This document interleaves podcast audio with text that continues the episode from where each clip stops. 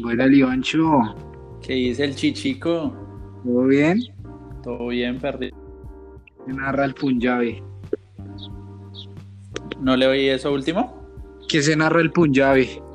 Ah, Punjabi siempre, usted sabe, la herencia india siempre. Sí. Parece ese video no lo volví a encontrar nunca, weón. Ojalá no lo vuelva a encontrar, esa de puta. Uy, parece si lo encontrara ahorita en esta época, uff, sería lo máximo, weón. Pero lo, lo he buscado, pero no. No sale. Eh, parce, no he podido oír el primer podcast. Es que yo no tengo. Yo no tengo en la. En, en el teléfono Spotify. No, eh, sale ahorita. Todavía no está, todavía no está. Ah, cierto que es viernes, es hoy, es hoy. Sí, hoy. Eh, pero, pero de igual manera usted puede abrir Spotify desde, desde cualquier parte. Eh, en el computador, en una tablet. Por eso, por eso, eh, por eso no, no, no, lo, no he abierto el computador. Cuando me siento en el computador es solo a escribir. Sí. Entonces, no, no, no había visto, pero bueno, es hoy. Sí, es hoy, es hoy.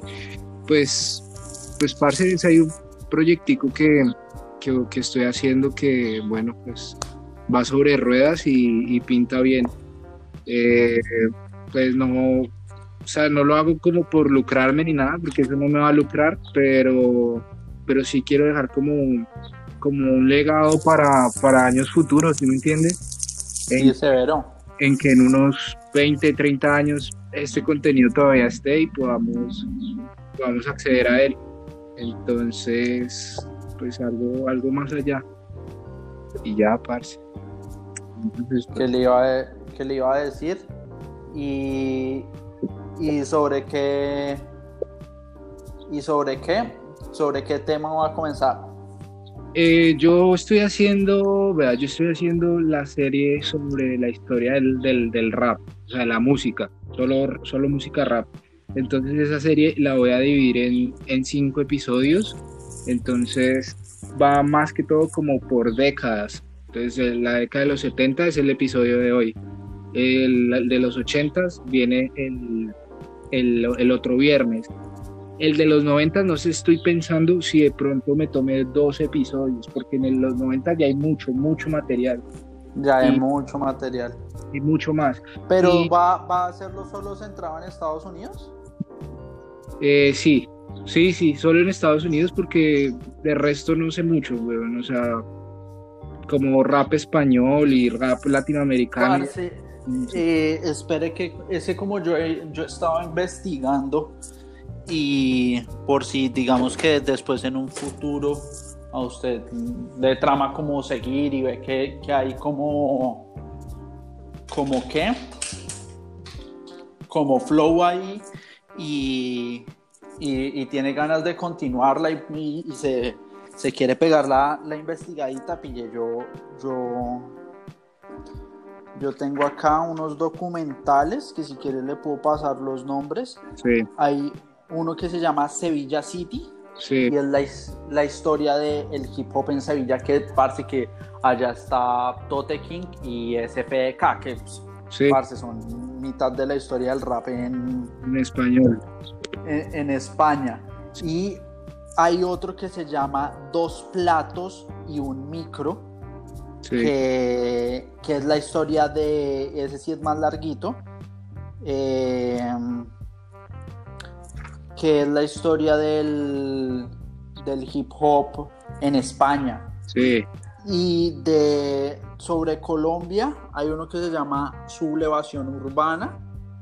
Sí. Eh, y otro que se llama Bogotá y Muro y Palabra, que ese sí lo hace. Y, y, lo bacano es, es que es casi como al, al, tiempo que están ocurriendo las vueltas, como a principios del 2000 el de Bogotá, Muro y Palabra. Sí. Entrevistas a Fiara. Sí. Eh, esa nena. O sea, y hay sobre graffiti, o sea, habla de graffiti, de breakdance, de la vuelta y, son buenos. Entonces, por, por si le interesa. Y yo tengo el resto de material.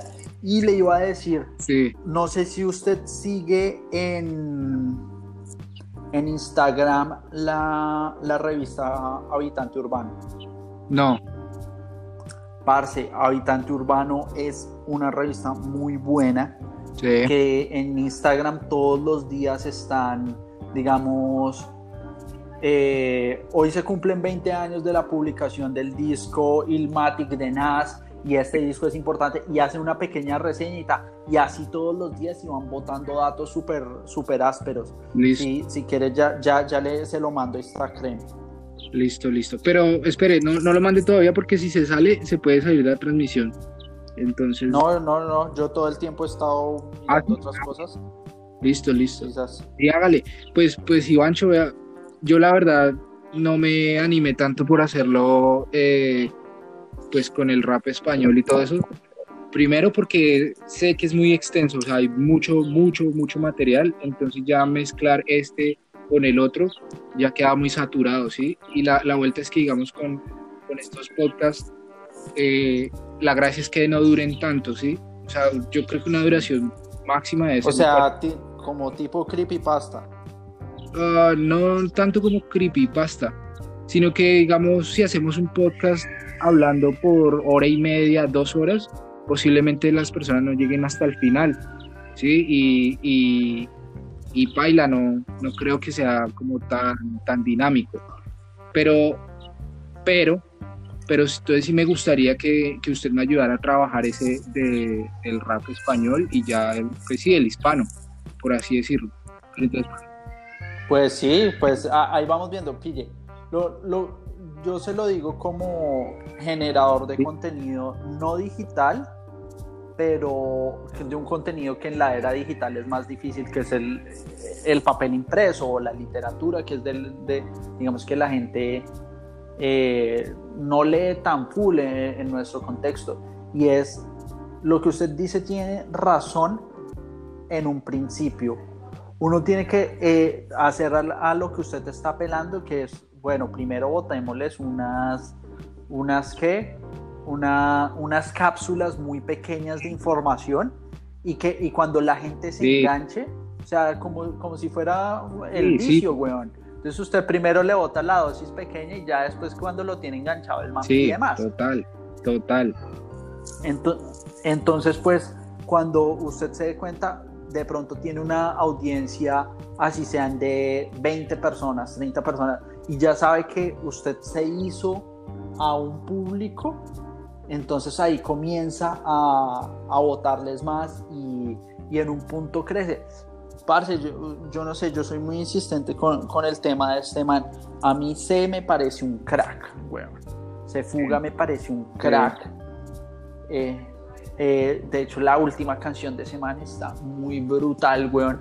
Y el man comenzó yo al man lo voy a entrevistar en estos días, pero pues el man es parcero, weón. Yo con ese man me, vi, me vi en Bogotá y hablamos mucho cuando una vez me gané una beca para irme a estudiar a, a Barcelona y el man me dijo que el man me recibía en la casa y tal.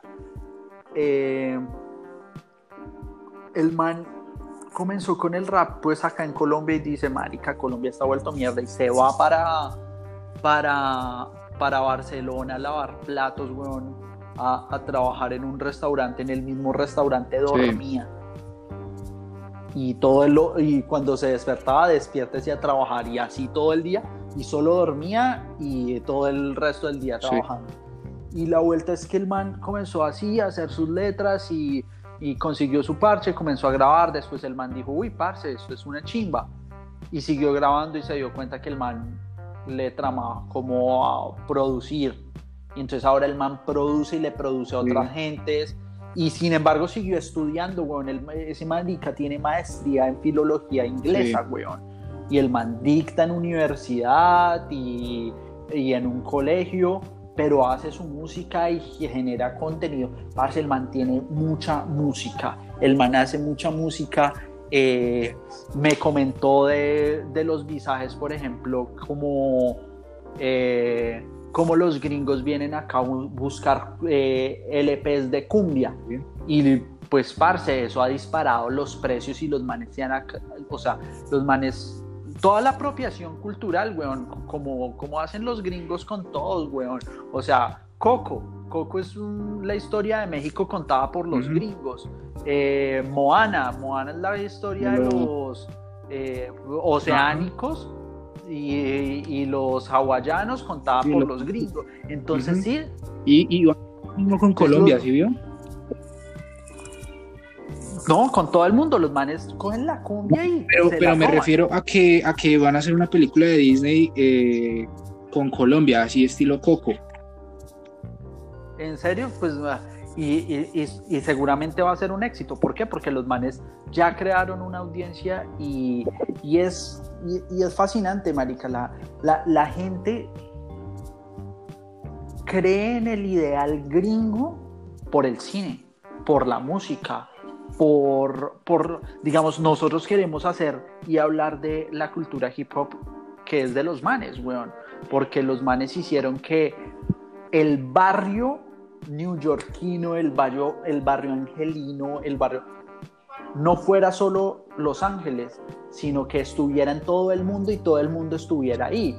Que usted como latino pueda llegar y sentirse representado ahí porque hay algo que usted ya conoce. Sí. Entonces, pues los manes, usted, hay gente que, ve, no sé, usted se ha visto una película que se llama Pearl Harbor sí. con Ben Affleck. Parce, la gente ahí divide entre buenos y malos y, la, y se cree que, uy, parce, es que los gringos votaron la, la bomba atómica en Hiroshima y Nagasaki porque pues le tumbaron el barco, bueno, le atacaron Pearl Harbor, están justificando esa Parce, el peor desastre de la historia, más que los campos de concentración, son esas dos putas bombas. Fueron tan graves que la gente dijo como, uy, no, marica, acabemos la guerra. Entonces los manes, y los manes lo justifican mediante... es aceptado. Claro, y la gente dice, uy, no, son los... Usted en una película celebra cuando matan a Hitler, o cuando matan a un nazi. Y, y, se, y se compadece cuando tienen al soldado Ryan allá eh, en medio. Entonces los manes no se educaron con el cine y no, nos dieron una vuelta. Y así es con la música, así es con todo. O sea, eh, para nosotros es más importante, digamos, que Rihanna esté fuera de peligro del COVID que el vecino que está en la calle. Sí, Entonces ahí hay un dilema difícil, pero, pero bien interesante y, que tiene que ver con, con, lo que usted está haciendo.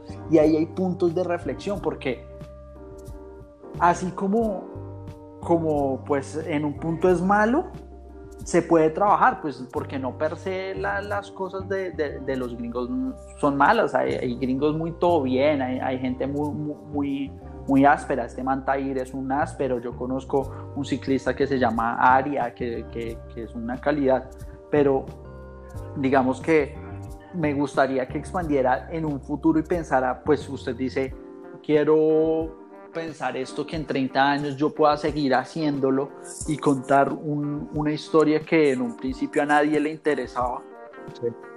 Porque a quien le interesaba, hace, esto hace 20 años era una locura estar contando la historia de, del hip hop, porque pues principalmente hasta ahora se estaba escribiendo.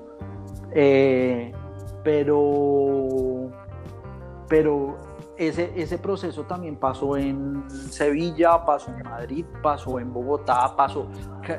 Cali fue severo epicentro de, del rap en Colombia, porque por los puertos entró la música y acá esos manes Flaco, Flow y Melanina hicieron vueltas severas.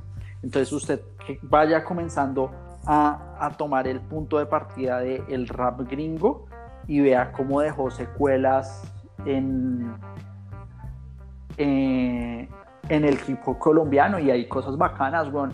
Primer disco de la etnia es una chimba. el metano? Ush, parce, ese disco es una monorrea.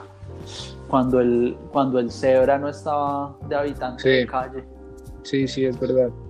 Pues bueno, digamos, acotando un poco a lo que usted me comenta eh, sobre pues, los gringos y eso, yo creo que eso es bueno, pero también siendo, viene siendo como un arma de doble filo, porque de alguna manera nos idealiza a nosotros a querer, hacer, a querer ser como ellos, ¿sí? Y estamos dejando nuestra propia identidad, no estamos construyendo una identidad eh, cristiana, eh, ¿sí me entiendes? Exacto, pille, es que esa es la vuelta. Nosotros como nos reconocemos cuando, o sea, no nos reconocemos y solo nos legitimamos o decimos que algo es importante cuando esos manes nos dicen que es importante. Vea, como, como muchas cosas, eh, me, lo decía un parcero que es mexicano con lo de Coco. Man me decía, parce, es que muchos mexicanos el Día de los Muertos ya no, no les sabe a nada, pero se lo cuentan en Coco y dicen, uy, qué cosa tan linda, y no se dan cuenta que eso estuvo siempre ahí, marica. O sea, que, que, que, que, los manes lo único que hicieron fue robarles ese concepto y, y ponerlo con colores Y es que eso también, perdón que lo interrumpa, y eso también puede ser como una, o sea, puede ser como una bofetada de frente, ¿sí me entiende? Porque ellos les están tomando sus tradiciones, o sea, alguien de afuera les está tomando sus tradiciones y se las está colocando en la cara nuevamente. Y no debería ser así. No debería sí. ser. Y se la presentan como nuevo. Y, y, y, y, el problema no es solo de ellos, porque pues yo, yo soy de los que cree que pues el conocimiento es de todos y el que lo usa. Porque no, no vamos a decir, o sea, como... Eh, ah, no, parce, Picasso es una lámpara y porque fue y se puso a estudiar las máscaras africanas y, entonces hizo apropiación cultural mala porque lo presentó. No, pues el conocimiento es de todos, o si no, pues no, eh, no, no habría sentido en que Nano hiciera oriental japonés o tradicional americano en el tatuaje, sino que pues el conocimiento usted tiene que aprovecharlo sino que la vuelta también es el problema del receptor. Entonces cuando el receptor es muy torpe y cree que es un producto nuevo y no se ha dado cuenta que siempre lo ha tenido ahí y que tiene material para trabajarlo, o sea, eh, lo, que le decía la cumbia, los gringos vienen y compran CD eh, o vinilos de cumbia, de vallenato, de porro, de esas vueltas para hacer ahorita electrónica, severos beat o, o presentarlo como, como, parte de ello y nosotros no sabemos que, que, esa es nuestra música. Y, que, y, es que...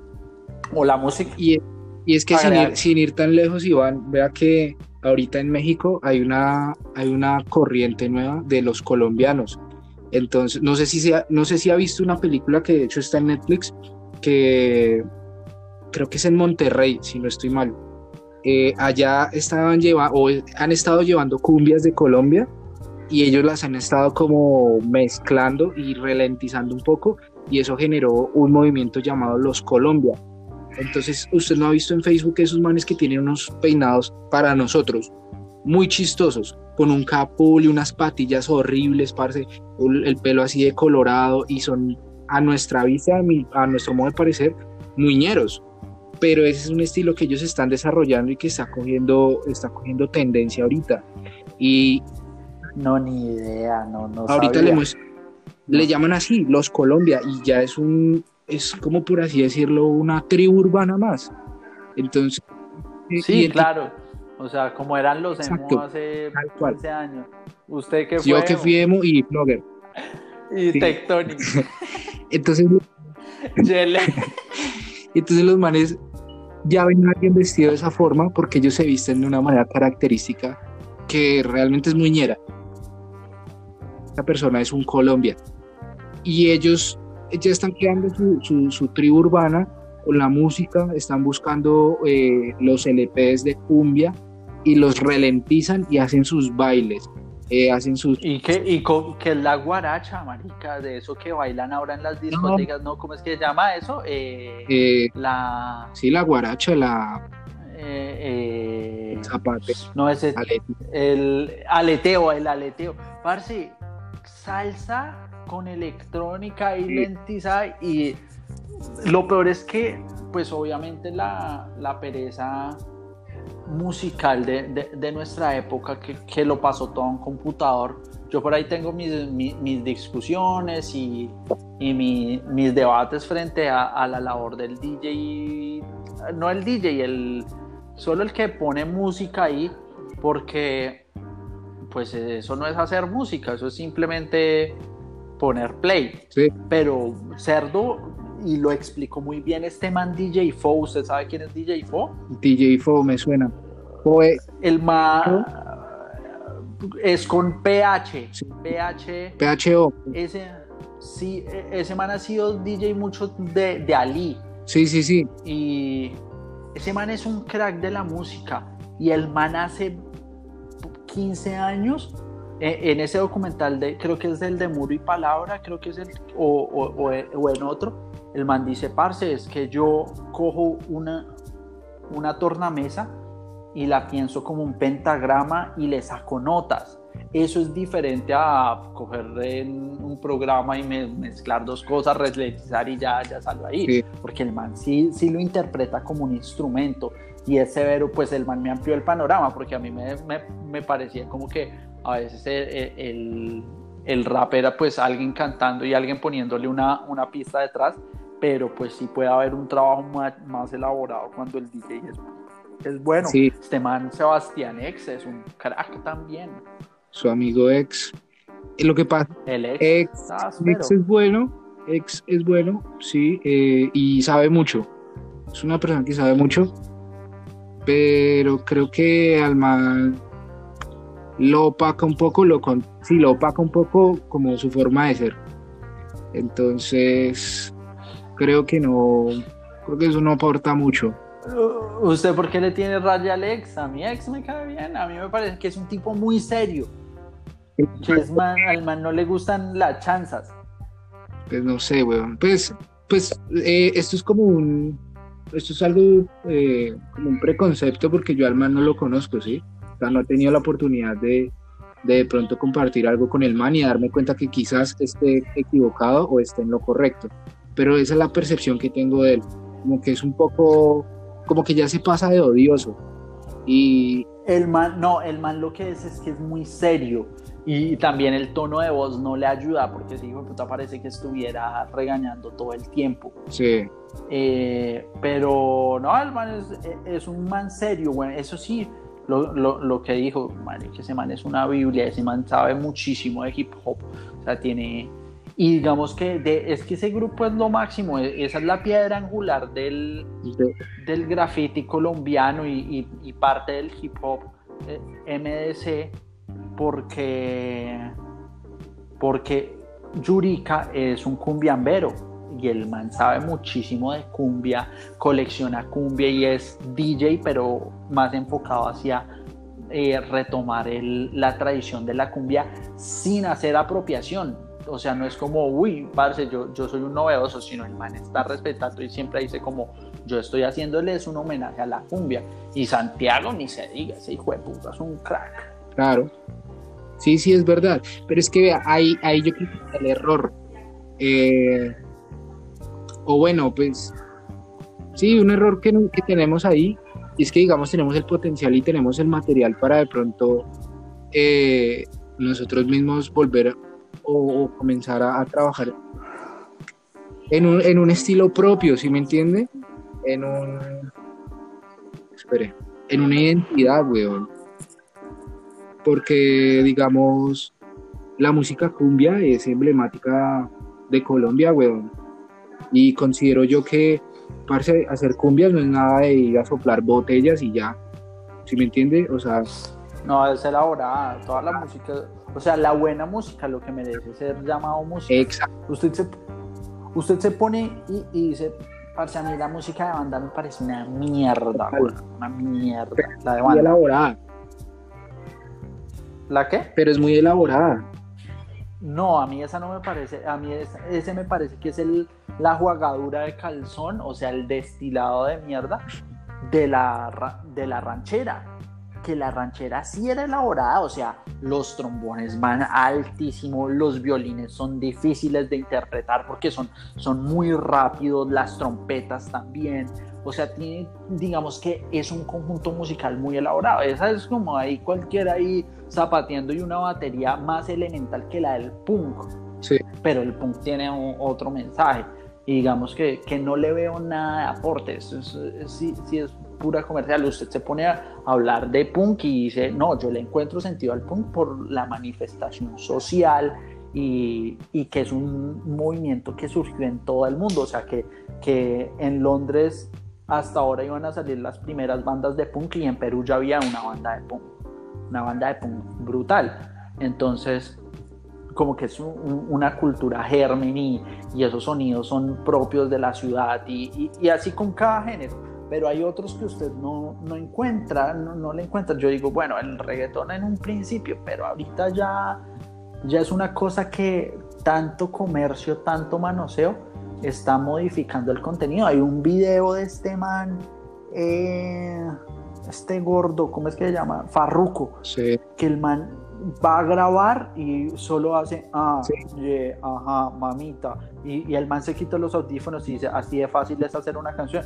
Usted dice, no, acá no hay nada. Digamos, por lo menos puedo hallar un poquito más de valor en, unas canciones un poco más estructuradas, como, pero siendo mínimo, siendo mínimo. Es que también pasa lo mismo, digamos, eh, eh, acá haciendo relación a la, a la, música banda, bien, el reggaetón vendría siendo lo mismo, pero con la música rap. ¿Sí me entiende? Sí, exacto, exacto, el destilado de mierda. Exacto. Entonces, pero, pero, pero en este caso salió un poquito mejor, pero ya se, ya se desvió a un lado que ya no tiene, no tiene, por así decirlo, una salida productiva. Entonces, porque, porque así pasó, o sea, el rap se produjo acá y marica, esa es la, la, década de los 90 es fundamental para, para la historia del rap, weón. Es que, de hecho... Uy, no, es que los 90, o sea, yo le diría, es que de los 90 usted divide en muchos estilos, porque es que está todavía esa onda muy disco, esa onda casi que funk, estaba intentando como mantenerse, pero también comienza la onda super gangster y está el underground que son los que, pues sí, somos de barrio chico, pero tampoco nos queremos matar. Y, y entonces está por ahí Gurunas, eh, y bueno, todos los, manes que estaban poniendo este chimbobito en su programa. Es que esa es la vuelta. Vean, eso, eso era lo que le iba a comentar. Eh, en los 90 se sembró una semilla de comercialización musical, ¿sí? Y, perdón, en los 80 entonces, What's up, fellas?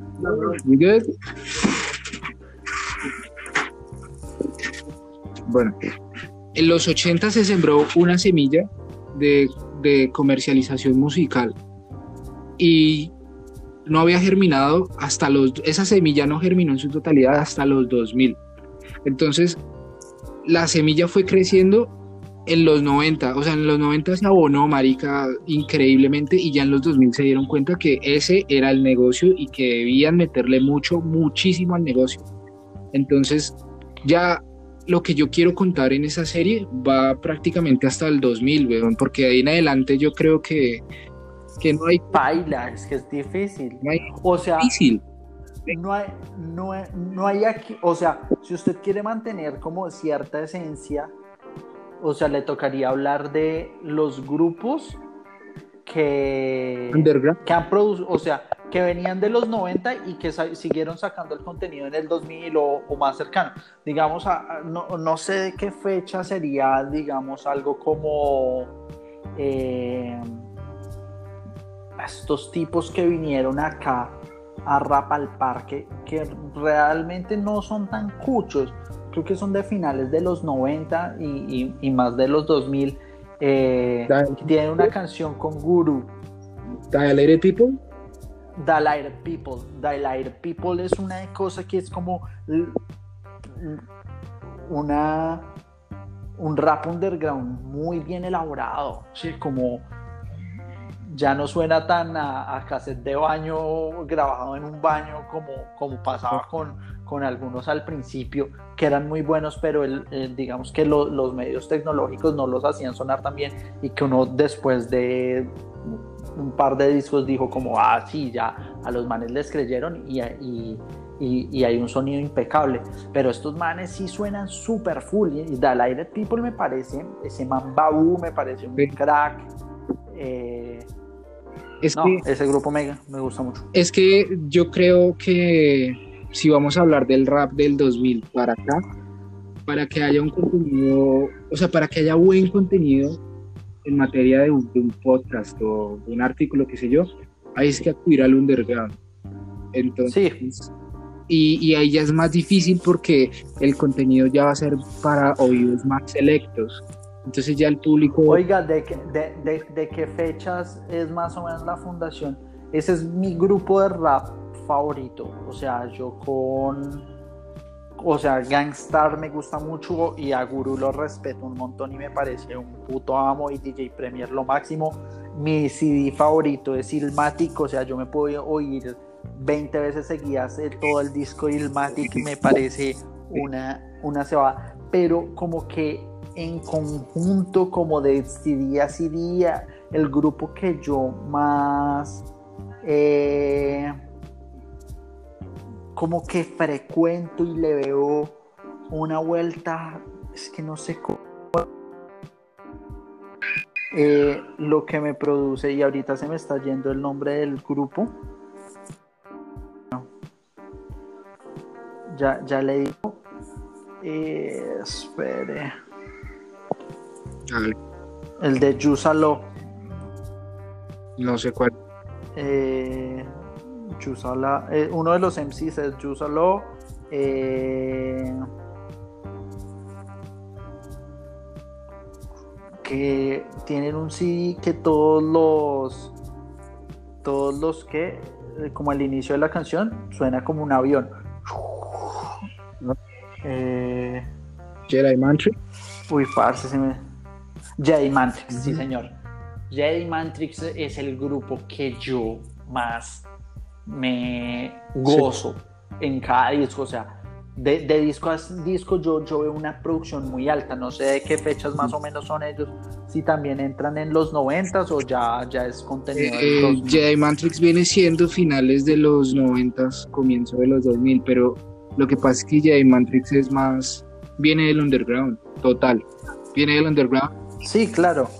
Y es que, Total. vea, Todo- todo- es que todo, el la mejor rama del, de- del- de- del hip hop es del underground. total, pero acá, acá voy a, algo, Iván, entonces vea, Uy, no, marica, se formaron en Filadelfia en el no- 93, nada, es puro, puros 90, baila. sí, eh, digamos ya, yo siento que la, la, la, la, la vuelta muere, o sea, ya deja de ser un poco, o sea, deja de ser tan llamativa como en los 90, ya en los 2000, cuando con este man Eminem, eh, o sea, Eminem hizo que germinara esa, esa semilla de la comercialización del, del rap. Entonces ya Eminem, parece, em- Puede ser. parece que Em- A mí Eminem tiene un- un- unos Emi- temas que no, y. Eminem es bueno, o sea, el contenido que el man Eminem es un crack. es bueno por muchas cosas, más que, más que por la música, el man se le paró de frente a la comunidad afroamericana y cómo fue, el man no se dejó echar tierra de nada, ¿sí? siendo un blanquito. Entonces, y el- Esa película, Eight Miles, es una Es buena.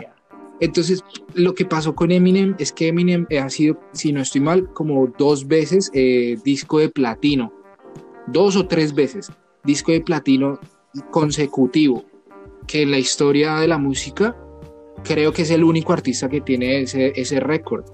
Entonces ya, ya disparó al hip hop, a la música rap, parece por encima de, del pop de Britney Spears, de los Backstreet Boys, ¿sí? Ya llevó la, la música que fue creada, por así decirlo, por, por, por, por morenos, la llevó más arriba que la de los rubios.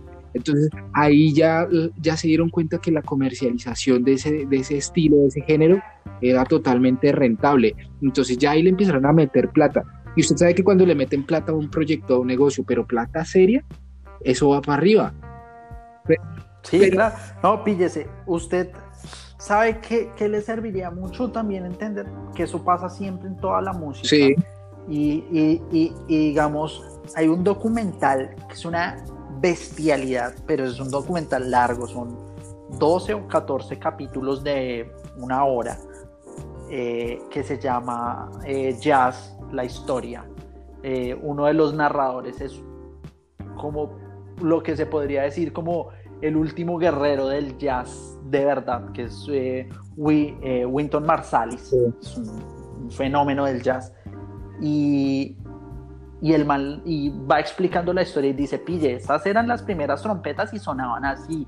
Eh, Louis Armstrong comenzó con esto y cuenta y, dice lo que usted está diciendo, parce, el jazz y el blues que nacen en el delta del Mississippi era la música de los esclavos que trabajaban en, los, eh, en las plantaciones de algodón.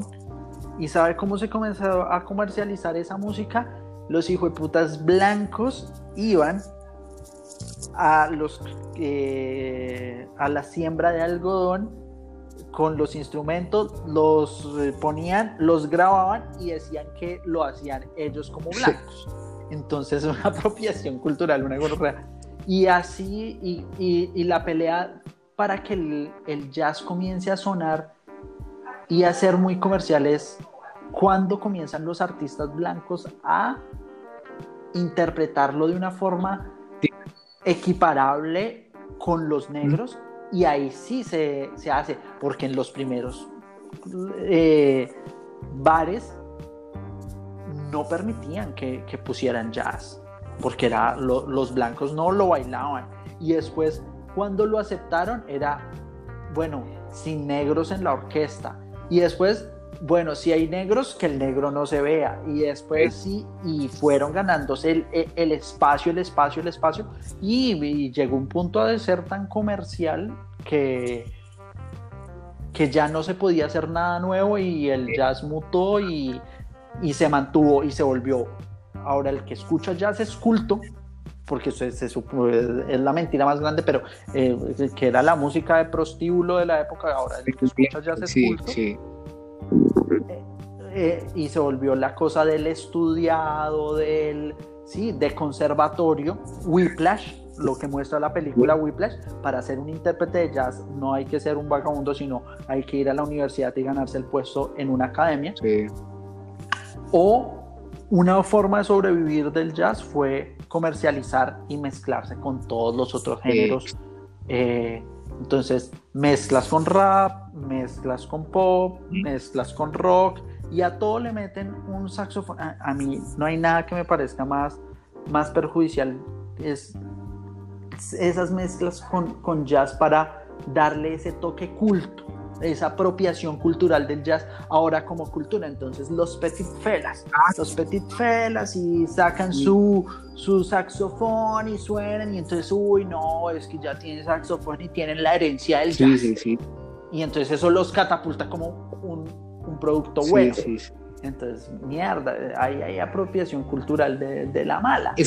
de la mala. Yo, yo creo, Iván, que eh, el boom por así decirlo, de, de, cualquier género musical que triunfe, viene siendo como un, como un volador cuando usted lo, lo prende. Entonces, digamos, usted prende un volador y sale para arriba, pero en algún momento el man va perdiendo dirección y explota. Y ya, y ahí empieza a caer nuevamente. Entonces así pasan los géneros, weón. Eso pasó con todo, con todo. Y, y entonces usted va a tener el problema o me transformo para sonar diferente. Sí, o me muero. Para generar nuevo contenido. Me muero en la mía. O desaparezco. Ya no hago nada. O sea, pille, a, mí me parece muy, muy raro. Y le pasa, es que eso también se puede, o sea, sin ir más lejos, es lo que le pasa a todos los artistas. Y es cuándo debo guardar silencio, cuándo me debo transformar y cuándo me debo mantener. Sí Tote King, que era un puto weón, o sea, a mí Tote King me tramaba mucho. Y los la última música del man me parece perversa, es el rap pop horrible. El último sí está mejor a raíz de la muerte del papá. El man cambia unas cosas, escribe un libro. el man es parcerísimo de un escritor recerdo que se llama Vilas Matas, un español recerdo, y son reparceros. Y el man le dijo: escribe un libro y se encaminó otra vez pero porque el man decía como, bueno, ya hice el hip hop underground y cada disco que saco como que ya la gente está diciendo más de lo mismo, no, entonces le tocó transformarse. Hay gente que prefiere guardar silencio, vea, KCO, KCO. A mí KCO me parece muy bueno, pero el último sí me parece horrible. Ese del disco me parece una mierda. Parece yo, la verdad, KCO lo dejé de seguir hace mucho tiempo, weón. Y esto sí ya. Yo también. Pero, pero esto fue ya por un tema personal, weón. Sentí como que. O sea, yo, yo podría considerar que KCO me rompió el corazón a mí como fan, literal. Porque. ¿Cuándo? ¿Qué hizo? ¿Qué hizo? Parece, no sé, creo que usted, creo que, creo que esa noche estábamos con usted, allá cuando fuimos a Dembow, que estábamos con el Nuso y la novia del man y eso. Sí, claro, claro, claro. Yo me acuerdo que... Se ve la farra, ¿no? Uy, esa parra, esa farra. Pues, marica, nosotros farreando con Casey. Sí. Pero lo que sucedió, lo que sucedió en ese momento fue lo siguiente. Eh, resulta que el man estaba dentro del baño de las, de las mujeres, porque ahí había como una sala y lo tenían ahí caleto. Entonces, la novia del Nuso se dio cuenta que el man estaba ahí porque salió del baño y le dijo al man como, hey, ahí adentro está Casey pero había un man de seguridad ahí y, y Nuso le dijo como, hey, todo bien, déjeme entrar a una foto. Y el man dijo como, mm, pero ¿cómo vamos ahí? La típica, ¿no? ¿Cómo vamos ahí? Entonces el man le dijo como, no, yo le doy 20 lucas y nos deja entrar a mí y a mi parcero, o sea, a mí. Entonces yo le dije como, o sea, le dije como, Gre, yo le doy las 10 lucas. Entonces, parce, entró nuevamente la nena, se tomó foto con el man, el man súper, súper bien. Se tomó foto con el man, siguió el nuso, se tomó foto con el man Parece, iba yo y de un momento a otro una nena le tomó una foto con un flash horrible, weón, era como una exploradora. Y el man quedó casi cegado y cuando yo iba a ir, hey, una foto, el man me dijo como, no, no, ni mierda, así como, no, no, no, váyanse, no los quiero ver. Y me manoteó así en el aire, Y yo como, Ah, parce, pero es que eso es normal, parce, la fama es una gonorrea. Sí, sí entiendo. Y también entiendo que de pronto el man estaba incómodo, ¿sí? Porque el man quería de pronto estar un poco alejado de toda la gente, qué sé yo, y tiene el derecho. Pero creo que no era la manera de haberme dicho o haberme espantado de esa forma, weón, porque yo iba con otra, yo, iba con otra ilusión, ¿sí? Entonces, parce. Sí, es muy difícil, o sea, hay que ponerse en los dos lados entonces usted imagínese que va a conocer al, a, su ídolo y el mal lo manda a la mierda. Entonces desde ese momento, pero... Pille que yo prefiero las vueltas de un modo diferente. Por eso a mí no me trama sacarme fotos con las, con las personas. O sea, cuando le pido foto a alguien es porque como que el momento se da y busco una conversación previa. Sí. De hecho, yo no sé, la vida a mí me ha permitido unas cosas de, ser muy de buenas, de ser muy de buenas y terminar en momentos como, digamos, esa vez que terminamos ahí y, se acuerda que estábamos real frente casi que cantando con, con Casey sí, ahí. Sí. Entonces, para mí eso es más importante que tener una foto con alguien. Digamos, como, parce, ya. O, o, se la pongo así. Yo tengo solo una foto con Egan Bernal. Sí. Y yo con el man me he hartado. Sí. Me he hartado, he hablado con el man, el man estaba al pie de mi finca en Pacho. Eh, me, sí, hemos tenido como, no voy a decir yo soy amigo de Egan Bernal, no, somos compañeros de ruta. Él es muy, muy buen amigo de, de, Félix, que es uno de mis mejores amigos, Félix Barón. Y yo, usted sabe cómo es mi relación con Félix Barón y, Egan ama a Félix.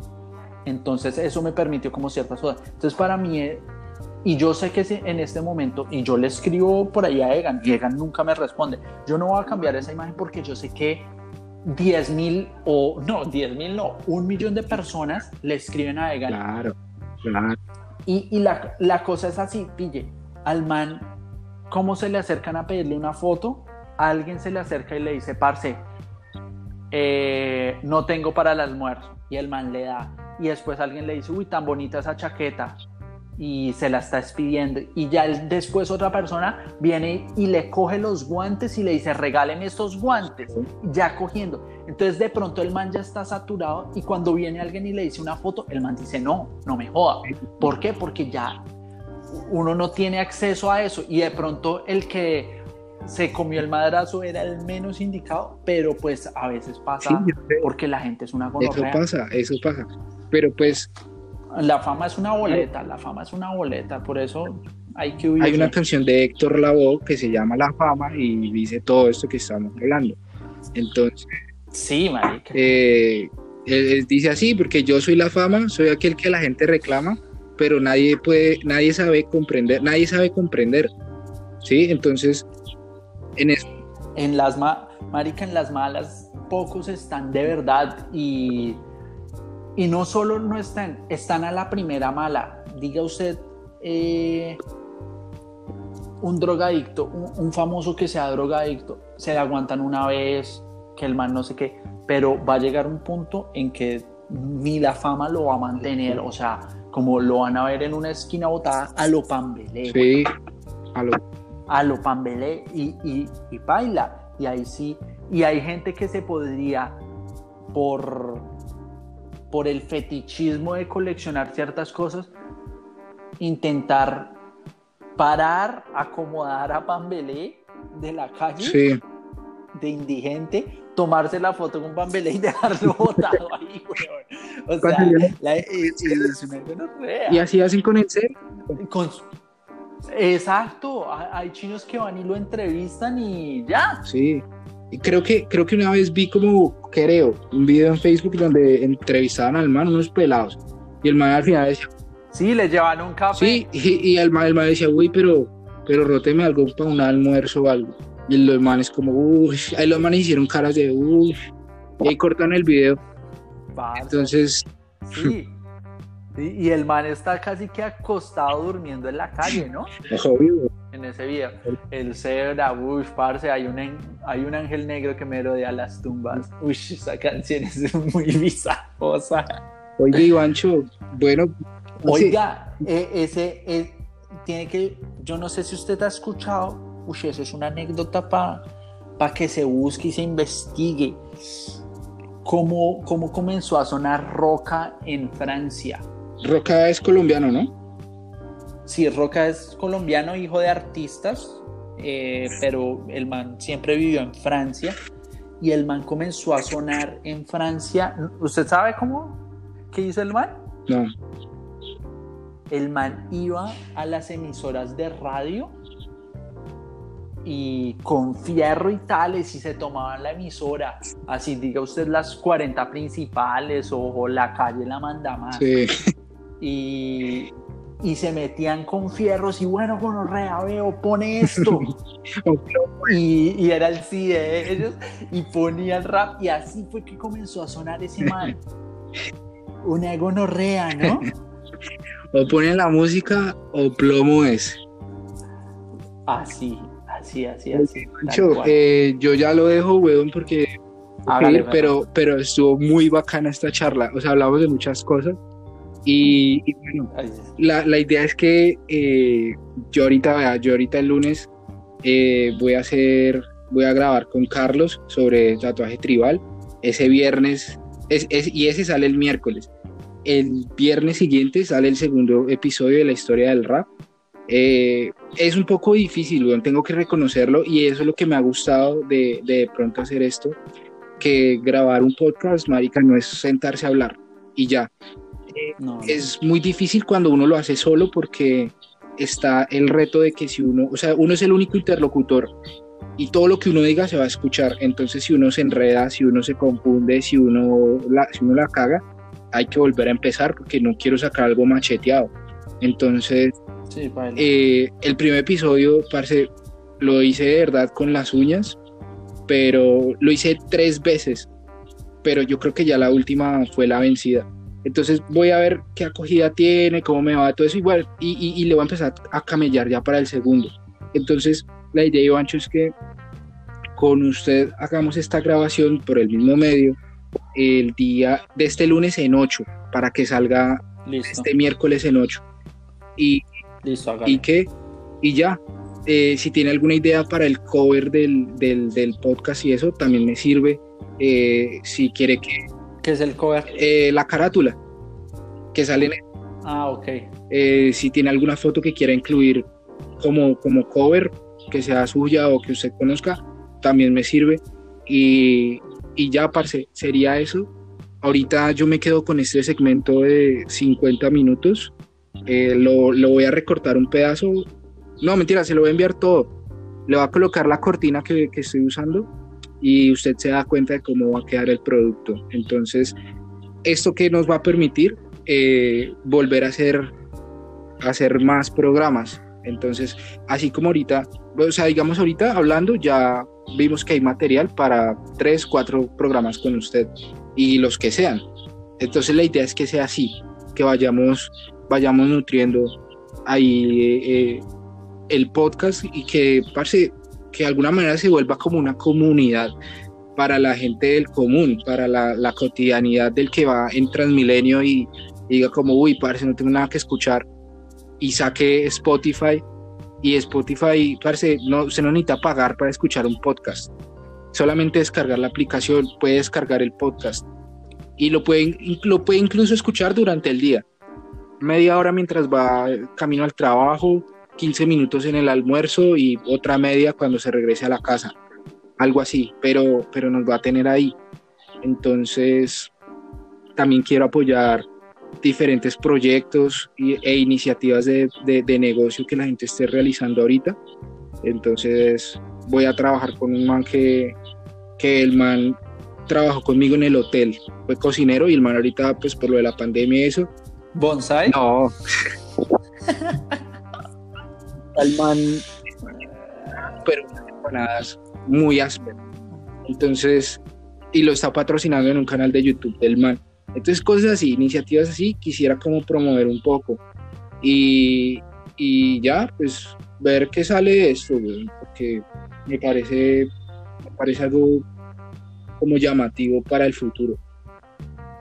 No, sí hay que darle a ver para dónde agarra y si, parce, si el primer episodio lo, lo, escuchan solo usted y otra persona, no se desanime, hay que seguir, hay que seguir y, y, y, y la vuelta es como trabajar uno sin esperar como que resultados inmediatos, sino hacerlo, que en cualquier momento el, el, pez pesca. Claro. El pez pica. Yo, ahorita, yo ahorita no estoy esperando a que a las 10 de la noche ya tenga 50 likes y mil reproducciones ni nada, porque yo estoy consciente que primero el material que tengo no lo voy a hacer. Segundo, o sea, no es que esté malo, pero hay cosas mejores. Es mi primer podcast. No, y que hay Exacto, hay que aprender a hacerlo. Exacto. Y uno va a decir, uy, parce, en dentro de cinco podcasts usted, uy, parce, el tema del primero me quedó inconcluso o debí haber hecho eso. Y, eso es parte del proceso siempre. Sí. Entonces, eh, ni siquiera, no creo que vaya a estar como tan pendiente de, de quien lo escucha y eso, pues sí lo voy a compartir, pues como que, hey, miren, ya quedó, ta, ta, ta.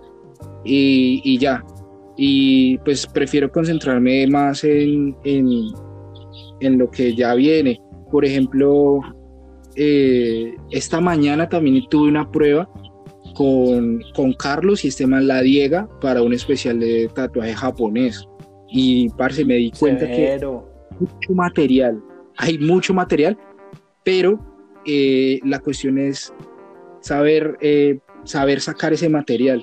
¿Sí? Porque yo como, como entrevistador, entre comillas, tengo que hacer unas preguntas, unas preguntas realmente interesantes, ¿sí? Porque si no, y eso me di cuenta esta mañana porque los manes me dijeron, me dijeron como, no, hagamos una prueba ya y no sé qué, y háganos preguntas y eso, y yo qué, uy, gonorrea, ¿qué pregunto? Entonces me, me cogieron con los calzones abajo y hay unas preguntas que, que dice que, parce, eh, Vargalleras me dice, ¿qué preguntas tan chimbas? Entonces, le voy a trabajar a eso. Basado en eso, ya hoy, ahorita le trabajé a las preguntas que voy a hacer a Carlos y cómo hace la dinámica del programa con Carlos. Y ahí ya voy retomando elementos para, para los futuros programas. La, la dinámica que voy a hacer. Hágale, perro, ahí igual nos estamos hablando. Será la llamadita, güey. Estuvo muy bacana. Ahorita. Eh, hágale y, se lo envío para que lo escuche. Vale, listo, todo bien. Cuídese mucho. Nos vemos, perrito, un abrazo. Buena. Saludos allá, Taller, y, a todos. Saludos, chao. Listo, chao.